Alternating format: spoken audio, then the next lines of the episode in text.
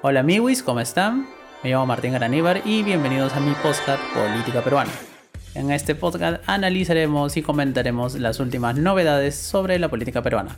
Sin más que agregar, empezamos.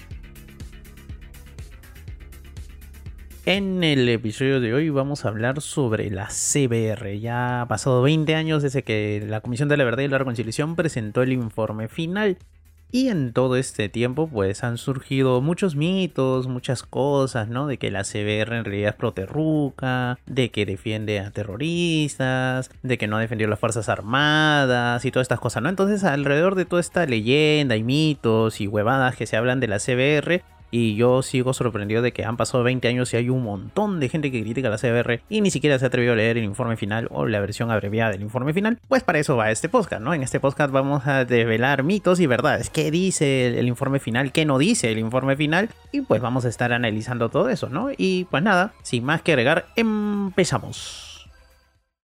Empezamos con la primera gran polémica que surgió cuando la Comisión de la Verdad y la Reconciliación presentó su informe final. La primera gran polémica fue que para la CBR lo que pasó en el Perú entre 1980 y el año 2000 fue un conflicto armado interno.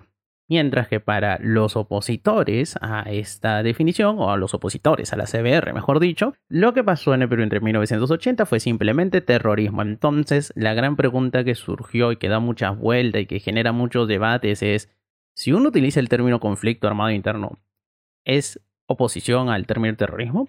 Eso es lo que argumentan los que están en contra de la CBR. Ellos dicen de que calificar estos hechos, lo que pasó entre 1980 y el 2000, como un conflicto armado interno, significa blanquear el terrorismo, porque en un conflicto armado interno, pues hay beligerantes y no habría terrorismo, entonces no podrían ser calificados los miembros de Sendero Luminoso y la MRTA como terroristas. Entonces vamos a aclarar este primer mito. ¿Por qué se utiliza este término? ¿No es cierto? Esa es una gran pregunta y vamos a responderla a continuación porque de acuerdo al derecho internacional humanitario, un conflicto armado no internacional o interno, que es la definición que usó al final la CBR, entonces, según el derecho internacional humanitario, se tienen que cumplir dos requisitos para que podamos hablar de que estamos efectivamente ante un conflicto armado interno. El primero de ellos es que los grupos armados tienen que tener un cierto nivel de organización. Y el segundo es que los enfrentamientos armados deben alcanzar un mínimo de intensidad. Y esto es muy importante de resaltar, lo de que los enfrentamientos armados tienen que alcanzar un mínimo de intensidad, porque se tienen que distinguir de otras formas de violencia colectiva de menor nivel. Por ejemplo, disturbios civiles, motines o actos de violencia esporádicos, ¿no? Por ejemplo, una convulsión social por algún tema puntual también no puede calificarse esos temas como un conflicto armado interno. Y es por ello que hablamos que en el caso peruano lo que pasó entre 1980 y el año 2000 fue un conflicto armado interno. Esto es según las definiciones del derecho internacional humanitario. Es por ello que estamos usando los instrumentos que regulan el derecho internacional humanitario para dar estas definiciones. Una vez aclarado este primer punto de por qué la CBR sostiene que lo que pasó en el Perú entre 1980 y el año 2000 fue un conflicto armado interno, tenemos que ir al segundo punto. ¿Esta definición le da algún estatus especial a los miembros de Sendero Luminoso, el MRTA? La respuesta categórica es no. Y esto es así en aplicación justamente del derecho internacional humanitario, porque el mismo señala en su artículo 3 común, me refiero a los convenios de Ginebra, que el mero hecho de que un grupo armado sea parte de un conflicto armado no le confiere un estatus particular dentro del marco del derecho internacional humanitario, o sea, no le da un estatus especial, no son combatientes, ni se les considera prisioneros de guerra, ni nada por el estilo. Más bien, al contrario, lo que sí hace es que los grupos armados que participen en ese conflicto armado interno sí les crea obligaciones jurídicas para el grupo armado. En particular, les impone las obligaciones de garantizar que todos los miembros del grupo armado, o sea, todos los miembros de Sendero Luminoso o la MRTA, respeten los principios del derecho internacional humanitario. ¿Y esto qué quiere decir? De que tienen que respetar el tema de que solamente pueden atacar objetivos militares, que se les permite emplear cierta fuerza contra esos objetivos militares, que no tienen que hacer ataques eh, indiscriminados contra población civil, que tienen que respetar a los heridos y que en todo momento deben garantizar el mínimo de víctimas civiles, no tienen que usar justamente la violencia como un instrumento de terror para obtener objetivos políticos, que es exactamente lo que hicieron tanto Sendero Luminoso como el MRTA. En pocas palabras, el derecho internacional humanitario no les da un estatus especial, más bien les genera obligaciones y al no cumplir esas obligaciones el Estado tiene la responsabilidad de juzgar a esos miembros y condenarlos justamente en virtud de que han violado los principios del derecho internacional humanitario.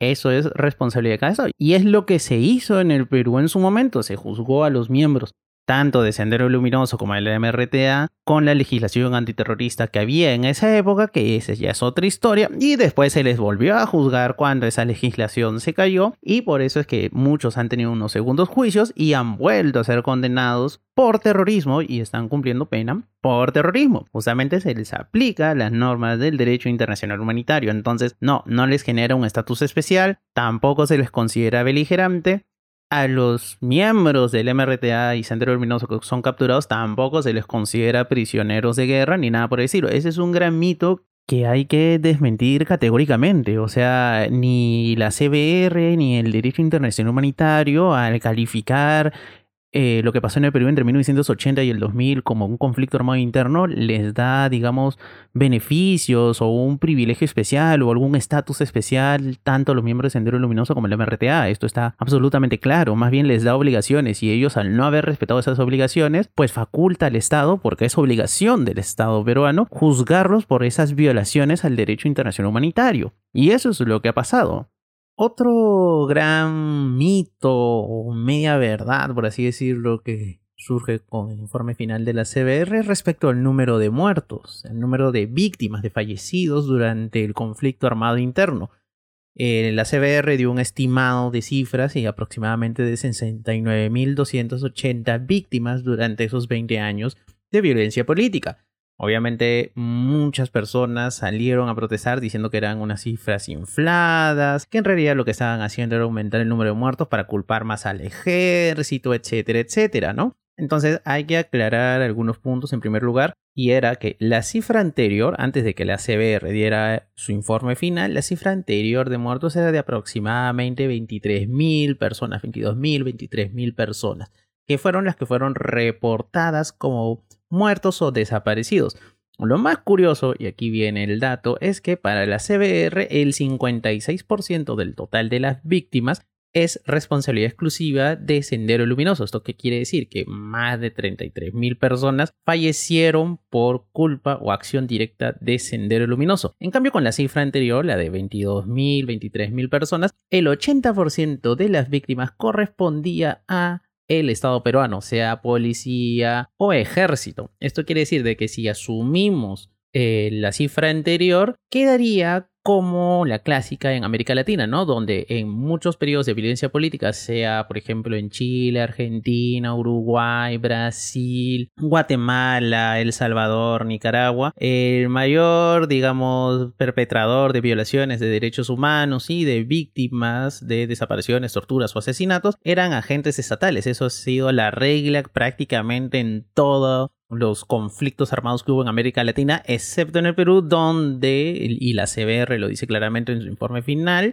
el principal perpetrador de violaciones de derechos humanos, el principal responsable de secuestros, asesinatos, torturas, etcétera, etcétera, fue más bien un grupo insurgente, no un grupo armado, Sendero Luminoso. Eso es lo que hace casi sui generis el conflicto armado interno en el Perú. Y acá voy a agarrar, por ejemplo, una cita textual que la saco de la versión abreviada del informe final, ¿no? Que dice, a diferencia de otros conflictos armados internos en América Latina, donde los agentes estatales resultaron ser los principales responsables de la pérdida de vidas humanas, especialmente de civiles desarmados, en el caso Ferono fue el principal grupo subversivo, Sendero Luminoso, quien provocó el mayor número de víctimas fatales, sobre todo entre la población civil.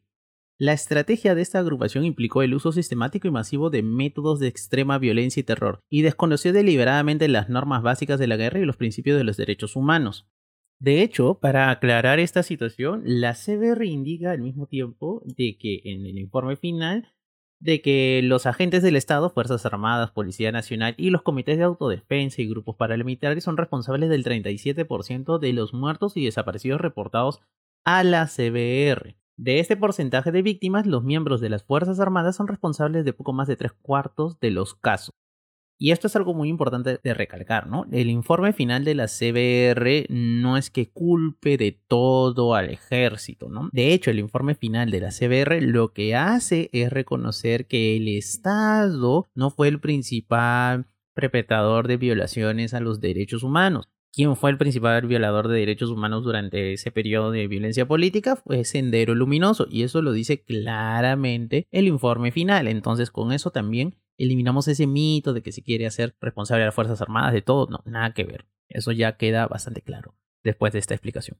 Otro mito que también queda ahí bastante, ¿no? Es un mito bastante extendido, es el que dice que la CBR nunca menciona Sendero Luminoso como un grupo terrorista o que fue, ellos fueron los que empezaron todo este periodo de violencia política, lo cual es falso, obviamente, ¿no? Y para eso nos vamos a nuevamente remitir a la versión abreviada del informe final, que en la página 18 menciona en su segundo párrafo lo siguiente. La causa inmediata y fundamental del desencadenamiento del conflicto armado interno fue la decisión del Partido Comunista del Perú, Sendero Luminoso, de iniciar una guerra popular, entre comillas, contra el Estado peruano. Esta decisión se tomó en un momento en el cual, luego de 12 años de dictadura militar, la sociedad peruana iniciaba una transición democrática, ampliamente respaldada por la ciudadanía y por los principales movimientos y partidos políticos nacionales. Otra cita a tener en cuenta también es la que se encuentra en la página 97, en el, al inicio del capítulo 2, cuando habla de las organizaciones subversivas, al referirse al Sendero Luminoso, señala explícitamente lo siguiente. La organización subversiva y terrorista autodenominada Partido Comunista del Perú y conocida como Sendero Luminoso desencadenó una guerra contra el Estado y la sociedad peruana en mayo de 1980. A lo largo de ese conflicto, el Partido Comunista del Perú Sendero Luminoso cometió crímenes que configuran delitos de lesa humanidad y se constituyó en el principal culpable del alto número de víctimas producidas.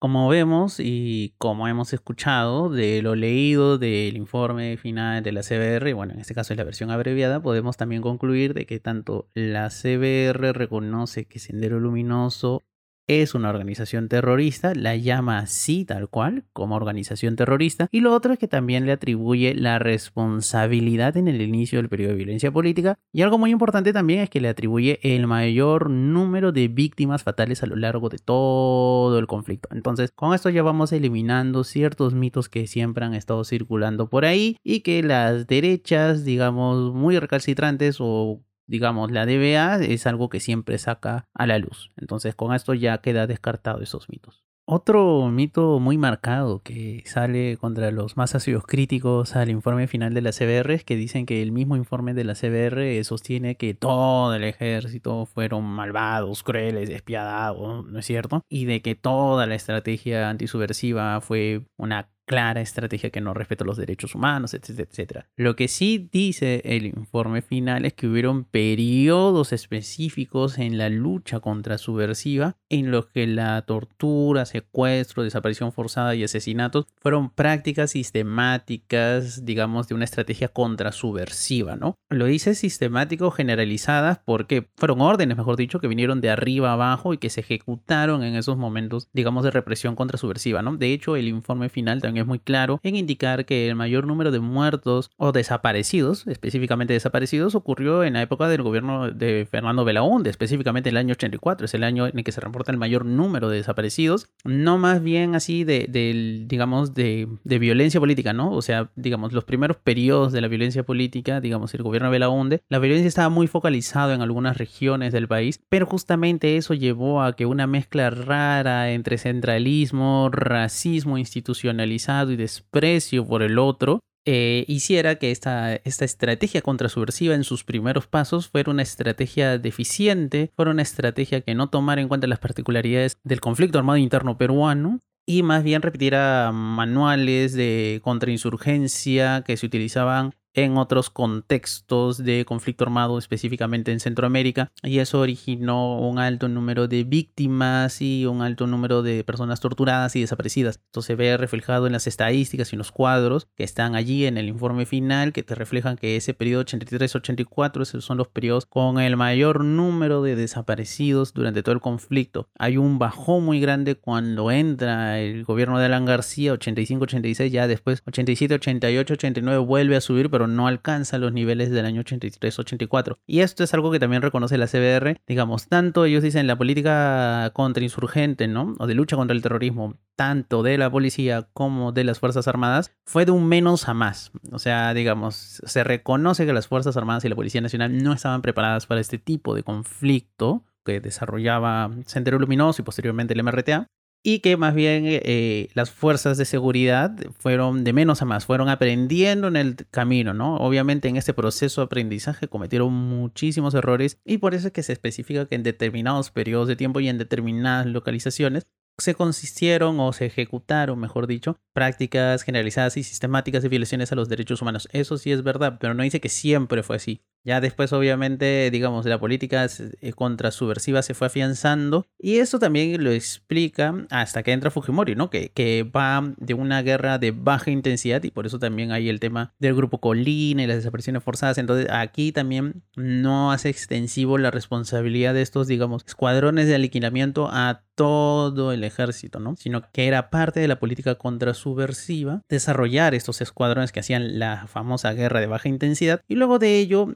era el ejército hacía otro tipo de políticas que más bien buscaba ganarse el favor de la población, que es algo que a la larga lo consiguieron y es por eso que se explica juntamente con el desarrollo de las rondas de autodefensa el fracaso, la derrota de Sendero Luminoso y el MRTA en este periodo de violencia política. Pero entonces ese es otro mito también que hay que descartar. No es que toda la política contra subversiva fuera un desastre, no es que todas las Fuerzas Armadas y todos los militares o policías fueran asesinos, no. Hay casos específicos, de hecho la CBR individualiza muchísimos casos de violaciones de los derechos humanos cometidos por miembros del ejército o la Policía Nacional, pero eso no significa que fue algo, digamos, que se extienda a todo el cuerpo, ¿no? Eso es, también es un mito.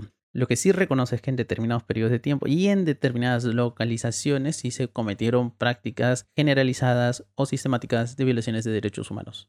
Especialmente en el gobierno de Fernando Belaunde. Esto hay que dejarlo muy en claro. Porque ese tío ha pasado bastante galeta y debería alguien revisar las estadísticas para que se ve más de una sorpresa respecto a cómo fue la política contrainsurgente en el gobierno de Belaunde comparado con el de Alan García o el de Alberto Fujimori.